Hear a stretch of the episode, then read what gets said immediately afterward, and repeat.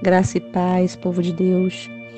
Em Mateus, capítulo 27, versículo 38, diz assim: Foram crucificados com ele dois ladrões, um à sua direita e outro à sua esquerda. Os que iam passando blasfemavam dele, meneando a cabeça e dizendo: Ó tu que destróis o santuário, em três dias o reedifica, salva-te a ti mesmo, se és filho de Deus, e desce da cruz.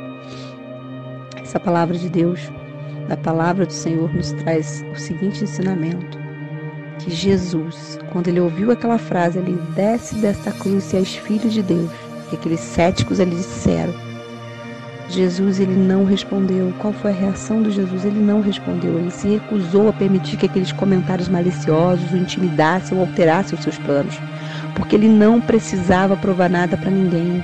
Jesus ele não precisava da aprovação deles. Ele já tinha a aprovação do seu Pai, do Abba Pai.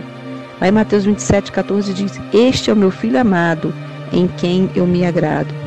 Jesus ele sempre respondia à fome, aqueles que tinham fome, aqueles que tinham necessidade, aqueles que estavam perdidos. Mas ele não respondia às pessoas que tentavam colocar ele contra a parede.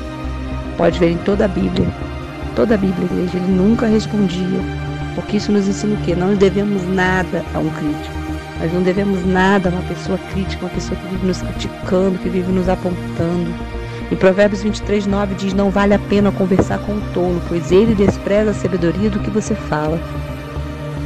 Você já parou para imaginar por que, que ninguém jamais construiu um monumento em homenagem a um crítico?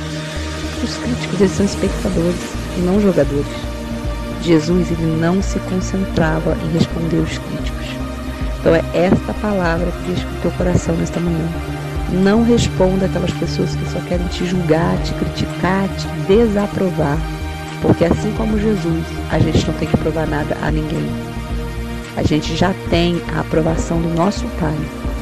O nosso Pai, Ele é o Deus que sonda o nosso coração, a nossa mente, o Deus que sabe tudo que está no nosso coração. É o Deus que sonda o mais íntimo do nosso coração. E Ele sabe a intenção do nosso coração. Então nós não temos que provar nada para ninguém. Nós temos que saber o que nós vivemos diante da palavra de Deus.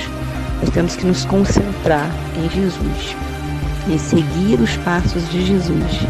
Porque Jesus é o nosso guia, Jesus é o nosso caminho. Como diz na palavra de Deus, Ele é o caminho, a verdade e a vida. Não responda a críticos, mas sim peça a aprovação sempre do Senhor, porque Ele é que tem que estar te aprovando. Mas ninguém precisa te aprovar, você não precisa provar nada para ninguém. Pense e reflete nessa palavra. Em nome de Jesus.